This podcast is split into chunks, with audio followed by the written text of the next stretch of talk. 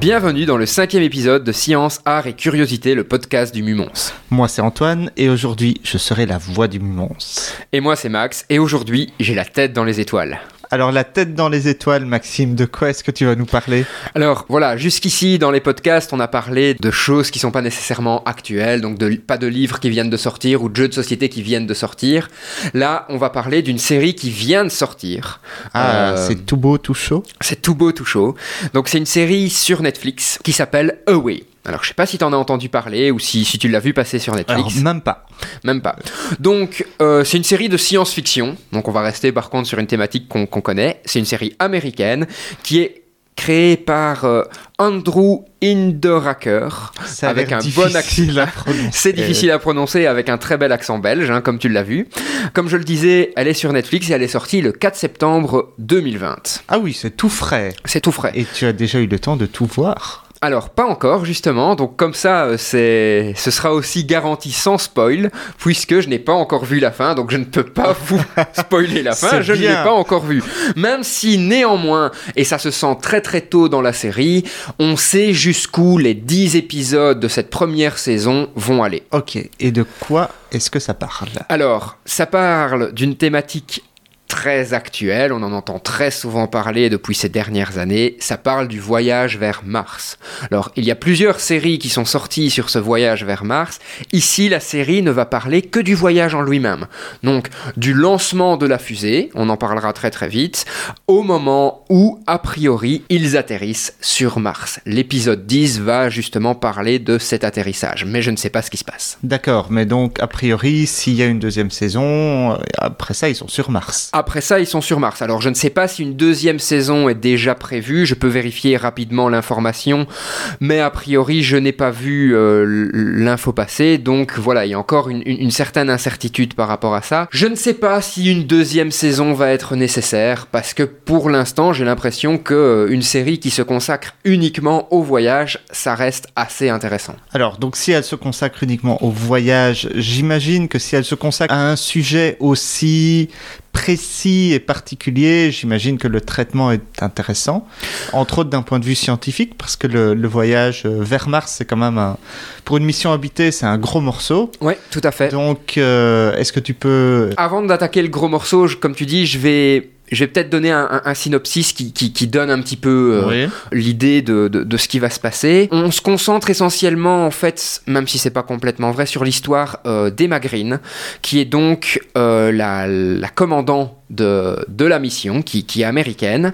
Et il s'agit d'une mission qui est gérée par la NASA. Mhm. Donc c'est la NASA qui a investi le, le plus d'argent dedans. Néanmoins... Intéressant de savoir que la NASA fait encore des choses. Exactement. Donc c'est pour ça déjà, c'est un des points intéressants, de, de, de, un des points de vue en tout cas intéressants de, de, de, de la série, puisque euh, la NASA est mis, mis en avant là-dedans. Donc la NASA a pris part à cette mission, la Chine a pris part à cette mission, donc elle envoie aussi une astronaute Mhm. Euh, la Russie a pris part à cette mission, donc on a un astronaute russe. Donc c'est une mission internationale. J'imagine que ça va avoir un impact sur l'histoire, ah, probablement sur les relations entre les personnages. Ça a une, une influence sur les relations entre les personnages, parce que chacun va défendre les intérêts de mhm. sa nation et de son agence spatiale. Ça a aussi une, une influence sur Terre. On sait que euh, voilà, les, les, agences spatiales ne, ne, s'entendent pas toujours et ne sont pas toujours d'accord sur ce qu'il va falloir faire. Ok, donc on ne suit pas que cette mission, on suit également ce qui se passe sur Terre pendant Tout à fait, tout à fait. Et pour moi, les relations sont assez bien expliquées. Donc, on, est sur une série qui va montrer l'évolution des relations des personnages. C'est ce que j'allais te demander. Est-ce qu'on est vraiment sur une série science-fiction, entre guillemets, scientifique, et voir les, problèmes techniques liés au voyage spatial Ou est-ce qu'on est plus sur une espèce de, soap en, en huis clos? Les deux sont mélangés. Les deux sont mélangés et sont mélangés de façon intelligente parce qu'il ne faut pas se voiler la face. Les gens qui vont partir pour cette mission vers Mars, ça va avoir une influence sur leur famille, ça va avoir une influence sur leur vie à eux. Ils vont vivre avec un, nombre limité de personnes pendant un certain temps dans une boîte de concert. J'allais te poser la question parce que le voyage vers Mars, on parle de quelque chose. Alors je ne suis, je ne suis que chimiste, euh, mais j'ai en tête des voyages qui durent de euh, minimum, grand minimum 6-8 mois et jusqu'à 2 ans. Alors là, ils sont partis pour 3 ans. Ok. Aller-retour compris. D'accord. Donc ils sont partis pour trois ans aller-retour. Donc déjà première chose qu'on comprend très très vite, donc c'est pas un spoil. L'objectif de la mission, c'est se poser sur Mars, Oui. faire deux trois trucs et se barrer. Donc on n'est pas sur une mission de colonisation, on est très très loin de ça. On est sur une mission qui correspond plutôt au programme Apollo en fait. Alors- Donc l'objectif, aller sur la Lune, se poser, faire quelques petites choses et revenir, sauf que le voyage va prendre trois ans. Alors j'ai une vraie question. Euh, Antoine adore cette expression et à chaque fois qu'il dit j'ai une vraie question, à chaque fois je lui demande pourquoi est-ce qu'il y a des fausses questions. Donc Antoine, ta vraie question. c'est parce que je n'ai pas la réponse. Euh, Ouais, mais et- alors pourquoi tu poses une question si tu as la réponse? Ah, c'est l'habitude de faire partie de jury, ce genre de truc. Euh, donc non. Plus sérieusement, est-ce que... Alors je, je sais que c'est- ça reste une série, c'est c'est- c'est de la fiction, etc. Est-ce qu'il y a encore réellement une valeur ajoutée à avoir une mission vers Mars habitée alors qu'on a des robots de plus en plus performants? Alors, avant de répondre à ta question, je voudrais quand même terminer la composition de l'équipage. Parce que c'est important. Donc, il y a aussi. L'Afrique est aussi représentée dans, C'est dans embêtant l'équipage. d'être interrompu tout le temps. C'est embêtant d'être interrompu tout, tout le temps. Donc, Antoine fait référence à l'épisode précédent. Merci. Sur pandémie. Donc, n'hésitez pas à aller l'écouter. Vous comprendrez mieux pourquoi il réagit comme ça dans cet épisode. Est-ce que tu pourrais reprendre de façon courte, concise, la composition de l'équipage Sans problème, Antoine, tu as raison. Je pense que c'est important de fixer les choses. Donc, si on récapitule depuis le début, on a Emma Green qui est l'astronaute américaine et qui est commandante de la mission. On a Kwesi qui est l'astronaute débutant, euh, anglo-ghanéen et c'est le botaniste de la mission. Donc, vous le comprenez, on va essayer de faire pousser des plantes et de les mettre sur Mars. On a Misha Popov qui est l'astronaute russe et qui est l'ingénieur de la navette spatiale. Et aussi dans la série, c'est la personne qui a à son actif le plus de sorties extravéhiculaires. On a Ram Arya qui est le commandant en second de la mission et qui est copilote aussi, et il vient d'Inde. Et enfin, nous avons euh, Wang Lu qui est l'astronaute chinoise et c'est la chimiste de l'équipage. Comme quoi, des chimistes, c'est bien. Comme quoi, les, les chimistes, c'est bien. Ok, donc on a, on a une composition qui est très diversifiée d'un point de vue euh, origine. Tout à fait, mais je pense qu'une si grosse mission, il faut être conscient que ça ne pourra pas être une seule agence spatiale qui, qui le fera. Donc ça me paraît assez cohérent. Je- ce que je veux dire par là, c'est que les différentes agences spatiales de ces pays ont investi de l'argent dans la Mhm. mission, donc ils veulent que un de leurs astronautes soit sur la mission. Donc on est dans un scénario qui reste assez plausible. Cohérent. cohérent. Alors, ju- juste avant, quand, quand on en a parlé un peu en, en- en off, Antoine me disait ça sent la checklist. Est-ce que tu peux un petit peu en, en- en reparler, Antoine? Bah, alors, c'est vrai qu'il y a un problème historique d'œuvres euh, télévisuelles où on a principalement des hommes blancs, euh, cis, euh, hétéros, Mission Apollo, hein, on est d'accord. qui est Qui colle à la société de ce la- la société. Sans émettre de jugement sur Oui, la oui, société, ça colle à la représentation de la société de cette époque. Voilà, et il y a, il y a une volonté assez importante de, de changer cette façon de faire et d'avoir des représentations bah, beaucoup plus équilibrées d'un point de vue genre et d'un point de vue, euh, bah, justement, disons, ethnicité, appelons ça comme ça. Euh, Mais qui est pour moi représentative d'une vraie réalité. Oui, Je oui, pense que c'est on n'est pas sur une checklist. hein. On est sur. euh, parfois l'impression que ça donne. Et Oui, mais ici, pour moi, c'est pas le cas. La composition Oui, ethnique de l'équipage, pour moi, elle est complètement logique. elle est thématiquement cohérente. Parce que c'est ces Ouais. agences spatiales-là qui ont pertinemment le plus d'argent à investir et c'est intelligent de se mettre ensemble là-dessus. À, à l'ESA, on est à la ramasse Euh, L'ESA est pour moi clairement plus doué pour l'instant sur les missions robotiques qui vont vers, euh, vers Mars. Donc non, l'ESA n'est pas à la ramasse. Maintenant, il est tout à fait possible. Ça peut être cohérent, même si je ne connais pas la politique de l'ESA par rapport à ça, mais ça peut être cohérent que l'ESA ait choisi de ne pas investir Oui. de l'argent dans cette mission et que donc elle ne soit pas représentée en tant personne Ouais, dans l'équipage. Par contre, l'ESA peut très bien avoir développé des dispositifs qui serviront à faire comment des mesures sur place. hein. Ça, c'est tout à fait possible. Par contre, où j'en suis dans, dans la série, on n'en a pas encore parlé. Donc l'ESA est en effet un petit peu euh, oublié pour l'instant dans, dans la série, à savoir que je suis à l'épisode 7. Tout à fait. Alors, je vais peut-être t'embarquer euh, du coup sur ce côté soap, vu qu'on a des personnages de genres différents, de cultures différentes, d'opinions politiques différentes. Je je suppose que ça chauffe un petit peu par moment euh, dans l'espace Clairement, euh, ça chauffe dans l'espace, ça chauffe dans le centre névralgique de contrôle qui se trouve à, à la NASA. Donc oui, on est sur des rapports humains. Maintenant, il faut être réaliste. Une mission où tu vas passer euh, pratiquement trois ans dans Mhm. l'espace, ça va être une mission où les rapports humains vont jouer inévitablement. Et donc c'est en ça que j'aime quand même pas mal cette série, c'est que d'un côté, elle est extrêmement calme. Mhm. Ne vous attendez pas à des explosions dans tous les sens. C'était euh, ma ex- question suivante. Désolé Antoine, je te coupe l'herbe sous le pied, mais ne vous attendez pas à ça. Mais c'est pas pour ça que c'est inintéressant. Loin de, loin de là, je trouve que justement, elle, elle est pertinente parce que euh, oui, il peut y avoir des explosions pendant une mission de ce type-là. On est ça, ça peut être dans les imprévus, mais globalement, si la mission est bien préparée et que l'équipage est prêt à réagir à, à beaucoup de choses, il ne devrait pas y avoir de problème. D'ailleurs, on le voit très très vite, hein, dans l'épisode 1, il y a un problème avec du feu Oui. sur le vaisseau qui les amène sur la Lune.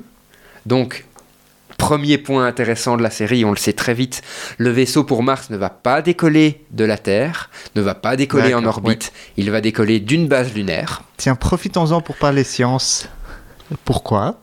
Ben, tout simplement parce que la gravité sur la Lune est, beaucoup, est six fois moins importante. Or, on sait que le décollage, c'est ce qui bouffe le plus d'énergie pour le vaisseau, donc s'arracher à la gravité terrestre. Et donc, le faire décoller de la Lune, ça permet d'économiser pas mal de carburant, quoi que soit le carburant. Donc, on est sur un des plans qui est d'ailleurs prévu par, euh, Ouais, par la NASA, par Musk, enfin Elon Musk, etc. Donc on, on est encore une fois sur un scénario possible, très intéressant. Autre point aussi qu'on apprend très très vite, leur vaisseau est complètement entouré d'eau. Donc euh, la coque du vaisseau est une espèce de double coque et à l'intérieur on a mis de l'eau pour les protéger Alors, ouais. du rayonnement. Donc j'imagine que ça a deux intérêts, effectivement, le côté bouclier de l'eau Ouais. d'une part et la réserve d'eau potable d'autre part? A priori non, eux ne comptent pas utiliser cela comme réserve, Mhm. Ils comptent euh, uniquement l'utiliser comme bouclier. Ils expliquent pas clairement la raison. Est-ce que c'est parce que euh, ils ont vraiment dimensionné le bouclier pour que euh,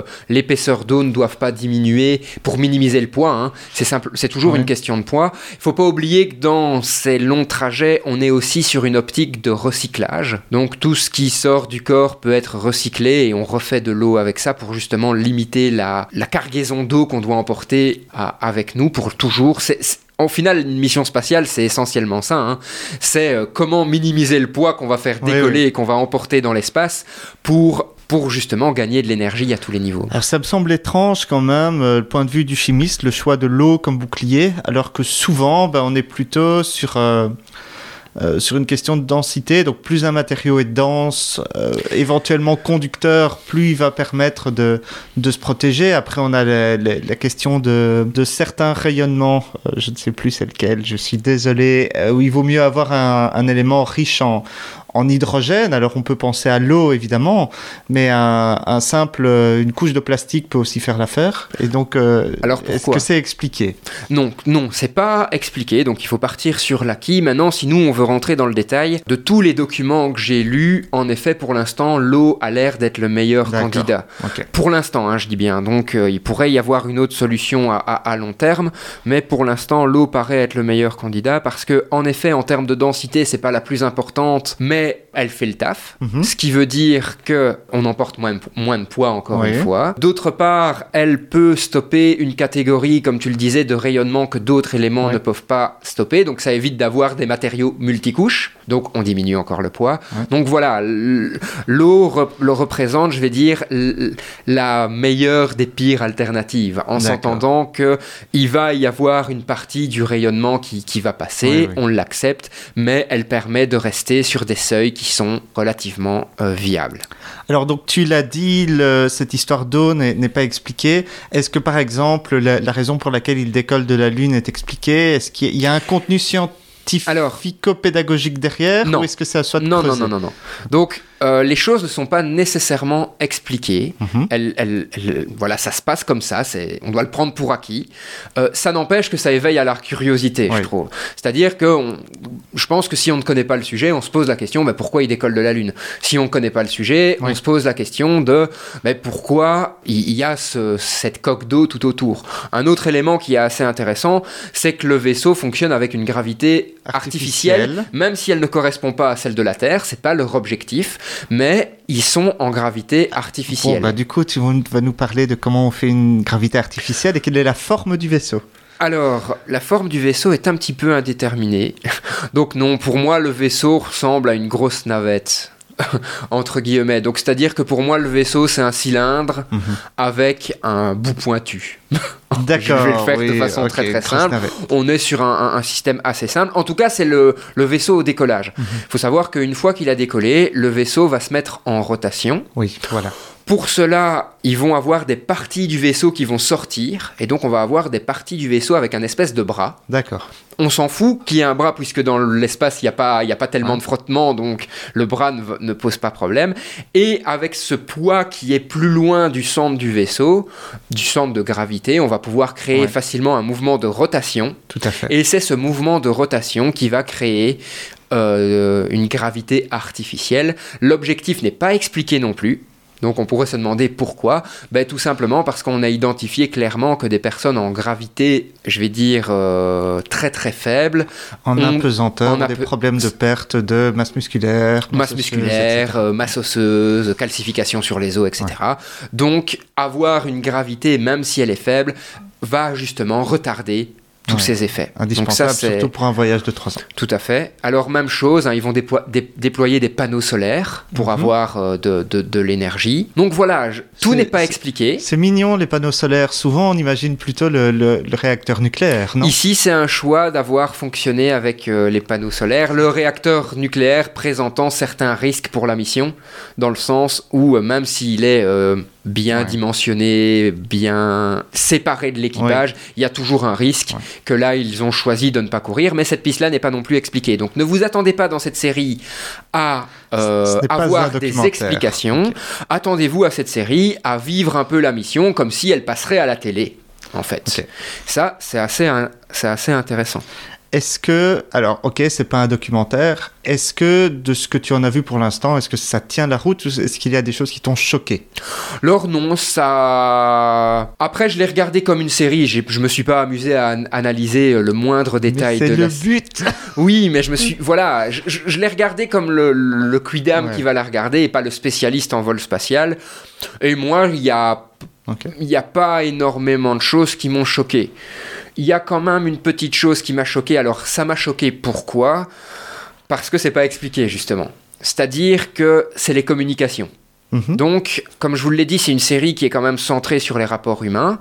Donc, on voit aussi des moments où l'équipage communique avec la famille Mhm. euh, et, et tout ce que ça implique, hein, parce que bah, la famille va être aussi en difficulté, euh, enfin les familles vont être en difficulté pour, pour, pour différentes raisons. Et cette communication, on a l'impression qu'elle se fait de façon instantanée. en Oui, fait. je me doutais que tu allais parler de ça. Il n'y a, pas- y a pas le lag de quelques. Voilà, en, en sachant que plus ils vont s'éloigner de la Terre, plus le, ce lac va être important. Oui, on va être sur quelques minutes euh, sans problème. euh, Exactement. un- Et donc, ce que je reproche un petit peu à la série, en fait, c'est qu'on passe du tout au tout par rapport à ce sujet-là. Donc, on est dans un moment où elle peut pratiquement utiliser un GSM pour appeler sa famille. D'accord? Oui. Euh, ben, on pourrait se dire, bah oui, ok, euh, ils ont développé un GSM, ils, ils ont un système qui se connecte à l'antenne du vaisseau, même si c'est sous la forme d'un GSM, et ça envoie vers un des satellites qui tournent autour de la Terre pour assurer les télécommunications et ça vers, vers eux. Ok, c'est possible. Sauf que, pour le bien de la série, on n'aborde absolument pas cette question du lag. Oui. Donc, c'est comme s'il parlait en temps réel, alors que ne serait-ce qu'il devrait y avoir quelques secondes au début Oui. et après quelques Ce, minutes. ce serait. Ce serait difficile dans une série d'avoir un blanc Voilà. de, de 3 minutes entre Voilà, exactement. la question et la sauf, que, sauf que, à un moment, Ouais. on explique qu'ils sont trop loin et donc que ces communications ne sont plus possibles. On ne va pouvoir travailler que soit par mail, soit par échange radio, via le poste de commandement de la navette et le poste de commandement qui se trouve sur Terre. Mais là, tout d'un coup, les communications prennent 30 minutes de, de décalage. C'est bizarre. Donc, on passe un petit peu du tout au tout par rapport à, ces communications. On comprend que pour le bien du scénario, on, est passé de l'un à l'autre. Donc il y a un moment où c'est pas super cohérent et un autre moment où ça le devient. En effet, il y a un délai de plus en plus important et a priori ils ne peuvent plus utiliser leur GSM parce que le signal devient trop faible. Mhm. Et là, on est sur quelque chose de beaucoup plus, beaucoup plus cohérent. Donc oui, voilà, il y a toujours les questions narratives qui prennent le pas sur les questions. En tout cas, sur une partie du, du scénario. Ok. Tout à fait. Mais donc voilà, on est vraiment. Moi, ce que j'apprécie dans cette série, c'est que j'ai l'impression de vivre, de vivre le vol. Comme si on était sur Terre et que on, a, on, voyait ce qui se passe. Euh, bon, un peu du côté télé-réalité, certes, je suis d'accord, mais on voit ce, ce qui se passe un peu comme pour une mission Apollo. Et ça, c'est très chouette. Alors, justement, et on parlait d'explosion tout à l'heure, et outre la question saut, est-ce qu'on a des, des péripéties oui. Euh, et je pense que c'est normal d'en avoir. Un, vol aussi long ne va, ne va pas euh, se passer comme sur des roulettes. On va pouvoir faire un maximum de euh, choses pour que ça se passe bien. On ne sait pas rouler. On sait pas rouler dans l'espace. Mais euh, comment, voilà, il y a des problèmes techniques, il y a des problèmes humains. Et je pense que ça fait partie des choses qui pourraient se passer sur une mission. Donc là, on est sur quelque mhm. chose de, de très, très cohérent. Donc... Et les problèmes humains sont des problèmes qui restent cohérents aussi. Je veux dire, chacun a son ego dans ce vaisseau. Voilà, c'est une femme qui commande. Euh, c'est pas la personne qui a le plus de vol, euh, de durée de vol dans l'espace qui commande. Enfin, donc il y a plein. Toutes ces questions sont, sont un petit peu abordées et on voit comment euh, les choses évoluent et c'est assez intéressant ça se passe quand? Est-ce qu'on est légèrement dans le futur? Est-ce qu'on est On est légèrement dans, le futur, donc j'ai pas l'année euh, exacte de tête, mais j'ai l'impression qu'on est entre 2020 et 2030.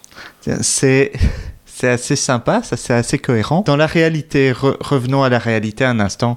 On envisage des vols habités vers Mars pour quand à peu près? Ben, on sait que, que, Elon Musk prévoit les choses pour 2024-2025. Bon, on sait qu'aussi Elon Musk aime avoir un agenda euh, très très serré. Moi, ce que j'aime bien dire avec Elon Musk, et là je parle d'un avis personnel, c'est s'il dit qu'il va le faire, il va le faire. C'est juste que ce sera peut-être pas exactement la date à, à laquelle il dit qu'il va, qu'il va le faire. Ça aura peut-être 2-3 ans de retard. Mais donc, comptons que d'ici 2030, Elon Musk compte envoyer des gens sur, euh, sur Mars. Alors lui, il est clairement dans une optique de, de créer une colonie. Hein. Ce qui n'est pas du tout le propos de, de, de la série Away. Par contre, si on veut revenir sur les séries, mais National Geographic a fait une très très chouette série euh, sur euh, la colonisation de Mars, qui s'appelle Mars. On en parlera dans un prochain épisode On en parlera dans un prochain épisode parce qu'elle vaut le coup, mais juste très brièvement, là l'approche est complètement différente. On est sur une, un docu-fiction. D'accord. Donc on est sur une série qui va euh, interviewer Elon Musk, qui va interviewer des gars de la NASA. Ce qui n'est pas absolument pas le cas ici. Tiens, on sait pourquoi ils vont sur Mars? Donc tu disais, ils doivent faire deux, trois choses sur Mars. Est-ce qu'on connaît leur mission un peu plus précisément Pour l'instant, on ne connaît pas la mission en détail. pour moi, on est clairement sur sur une mission Apollo, la propagande en moins. C'est-à-dire que euh, là, il n'y a pas la lutte avec les Russes, donc on n'a pas à aller sur, euh, sur, la, sur la Lune ou sur Mars pour montrer qu'on est les meilleurs. Oui, surtout si c'est pour y aller entre guillemets tous ensemble. Tous ensemble, mais on est au niveau du défi humain. C'est-à-dire, et, et c'est un petit peu ce qui est intéressant aussi dans cette série, c'est euh, est-ce qu'au final, l'humanité via via ces cinq membres d'équipage, ne peut pas se regrouper pour relever un défi en termes de nation. Alors je voudrais t'embarquer sur une question éthique. Cool. Euh, on, voit, on voit souvent, euh, quand il y a ces grandes annonces, bah, typiquement Elon Musk qui dit Ah, on va euh, se poser sur Mars, etc. On voit des, des râleurs dire Est-ce qu'on n'a pas déjà assez de problèmes à gérer sur Terre? Pour dépenser euh, tout cet argent euh, pour aller sur Mars. Tu en penses quoi? Déjà, c'est une question qui n'est pas simple, pas simple du tout. Parce que euh, si, on, si on y réfléchit trois secondes, on se dit bah oui, c'est un fric monumental et, voilà. La question est abordée dans la série Away. Ah. ça c'est cool. Avant le décollage, un journaliste pose cette question en fait, clairement. Il, y va pas par, euh, par 14 chemins. Et euh, la, commandante, donc Emma, répond, répond d'une façon assez intéressante en fait. Elle dit au final, cette mission a coûté moins cher que le budget américain en défense Et donc, je peux entendre ce que vous me dites, mais alors prenons peut-être où il y a le plus de fric et allons chercher du côté de la défense et diminuons les budgets. Et l'objectif de cette mission, c'est entre autres ça, c'est montrer à la nation planète Terre, et je vais parler exprès d'une nation universelle, la nation planète Terre, qu'on peut faire des choses ensemble, et que peut-être avoir un aussi gros budget militaire à un moment, ça devient un petit peu bizarre. Ou alors peut-être qu'on pourrait avoir un budget militaire commun à un moment aussi. Bon, là, je- là je rentre dans des hypothèses, hein, je- c'est pas du tout euh, son propos, mais son propos est de dire voilà, on a utilisé qu'une partie du budget par rapport à un investissement militaire annuel, et on va pouvoir en ressortir avec une expérience grandie en termes d'humanité, et n'oublions pas aussi toutes les retombées qu'une mission a, a sur euh, l'être humain. Donc tous les développements technologiques qu'on a dû faire pour cette mission, l'humanité va pouvoir aussi en bénéficier. Donc je trouve que cette réponse est, euh, est, assez intéressante Mhm. au final. Après, je dirais aussi, alors que je suis euh, un, un fan des, des films Avengers et des films Marvel, ben, on pourrait prendre tout le budget de ces films et en faire une mission spatiale. Et on aurait quoi 21 films en moins? Ok, voilà. Donc, je pense que oui, ça vaut le coup de- d'investir de l'argent pour une mission de cette ampleur parce que euh, ça nous donne un élan vers une humanité qui sera moins cloisonnée et je oui. pense que c'est important. Tout à fait. Mais je suis d'accord avec toi à, à- à- à un milliard de pourcents. Voilà, petite référence à Dr Stone. une autre question peut-être Antoine ou un autre sujet que tu veux aborder euh, autour de ça? Bah, Peut-être simplement la, la question finale. À qui conseillerais-tu ou ne conseillerais-tu pas cette œuvre? Question assez compliquée parce que j'ai pas encore tout vu. Je suis qu'à l'épisode 7, donc avoir une vue globale c'est assez difficile. Moi je passe un très très bon moment en la regardant. Un moment à la fois posé et un moment à la fois euh, où je me pose pas mal de questions sur qu'est-ce que cette mission ces missions vers Mars vont nous, nous réserver. Donc, je pense que si vous êtes intéressé par euh, l'espace, si vous vous posez des questions sur le voyage vers Mars, si vous rêvez d'avoir vécu la mission euh, Apollo qui s'est posée sur la Lune, eh bien, je pense qu'en fait, cette série est, fait- est- est faite clairement pour vous. Après, je- personnellement, je ne vois pas de public qui ne pourrait pas regarder cette série. J'ai- Non, non, mais c'est c'est vrai. J'ai pas de. tu, tu veux toujours conseiller tes trucs à tout le monde. mais non, mais j'ai- je veux dire, il n'y a pas quelque chose dans la, dans la série, par exemple, qui me ferait dire que euh, les enfants de 12 ans qui aiment l'espace ne peuvent pas la regarder. D'accord. Donc, oui, j'ai pas, euh, j'ai- pas l'impression qu'elle est limitée à, à- à une gamme de public. C'est juste que vous devez avoir un espèce d'atome crochu avec le Ouais, thème. ouais. Voilà. Autre point que je voudrais aborder aussi euh, avant de terminer, Antoine, c'est le fait que ce soit la NASA qui fasse cette mission-là. Oui, alors. Je trouve que c'est super intéressant on a- on comme parti pris. Si on prend la série Mars de National Geographic, c'est un espèce de partenariat international de sociétés privées et d'agences spatiales.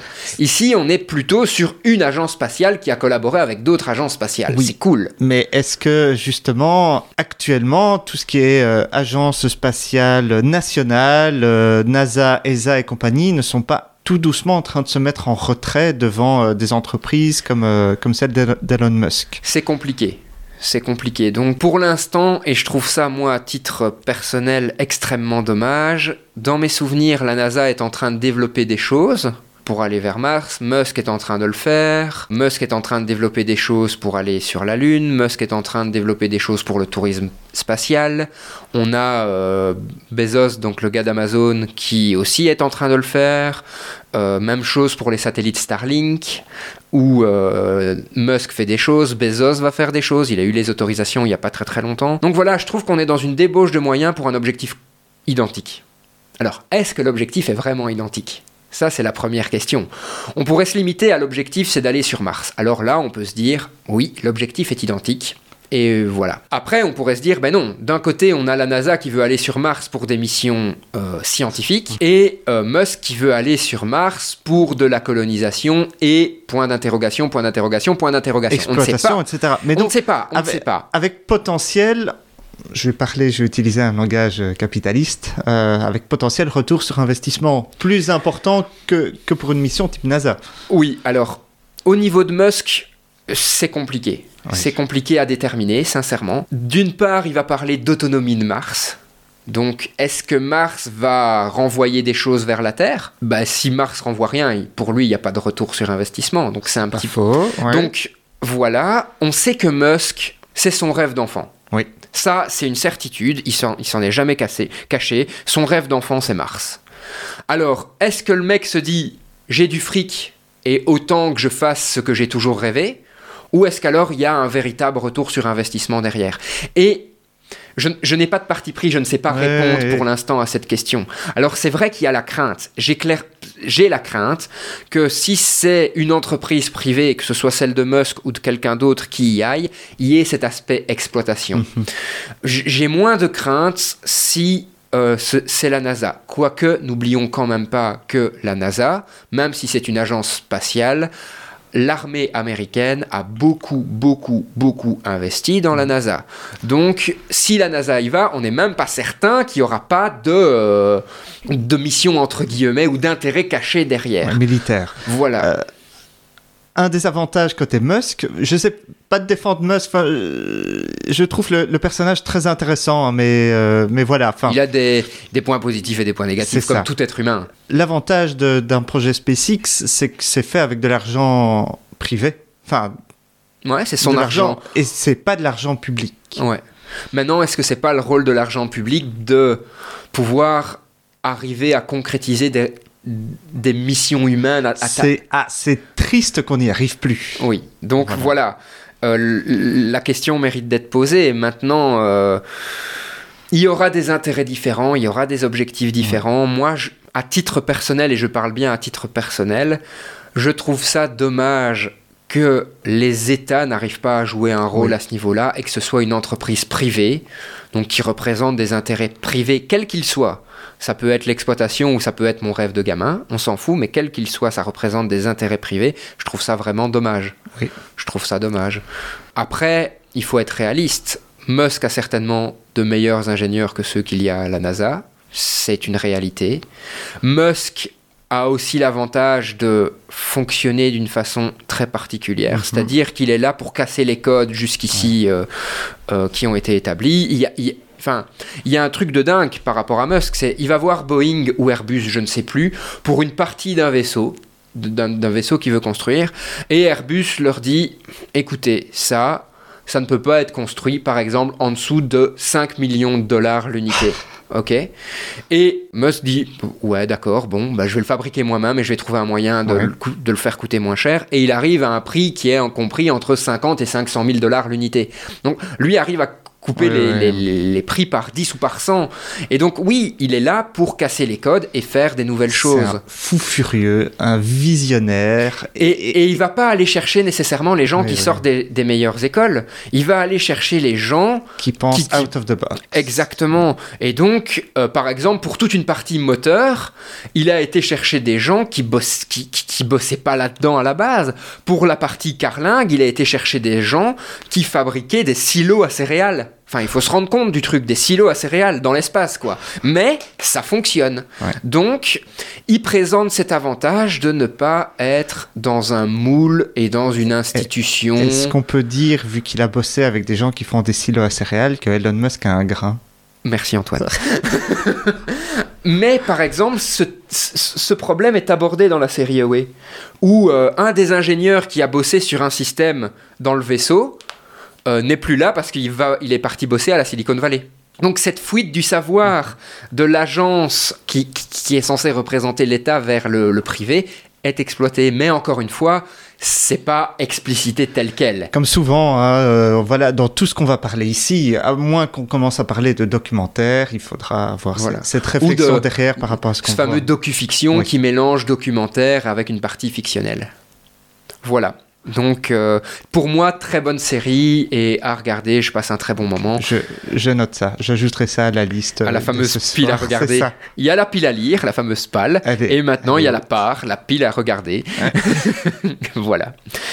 Encore une fois, avant de terminer, on va remercier UFM, donc la, radio des étudiants de, de, Mons, qui nous passe tout son matériel pour enregistrer nos podcasts. Donc ça, c'est vraiment super de, de, leur part. Et on va terminer peut-être avec une citation, Antoine? Ben, J'en ai trouvé une belle d'Elon Musk. Hein. Euh, j'aimerais bien mourir sur Mars, mais pas pendant l'impact. Merci. Et je pense qu'il a vraiment raison. Moi, personnellement, je, je me suis déjà posé la question est-ce que ce serait pas cool de faire partie des, premiers colons, même si euh, la vie serait euh, difficile. Mais, la vie serait difficile, le voyage serait difficile, mais euh, le, je pense que l'expérience pourrait pourrait être très chouette. Et on va peut-être assister à ce qui se passait avec les, les, grands voyages qui sont partis de l'Europe vers le continent asiatique ou vers le continent américain, des gens qui voulaient complètement changer de vie. Maxime est reparti complètement en, en digression. Je vous propose de vous dire au revoir à tous. Et à très bientôt. À très bientôt.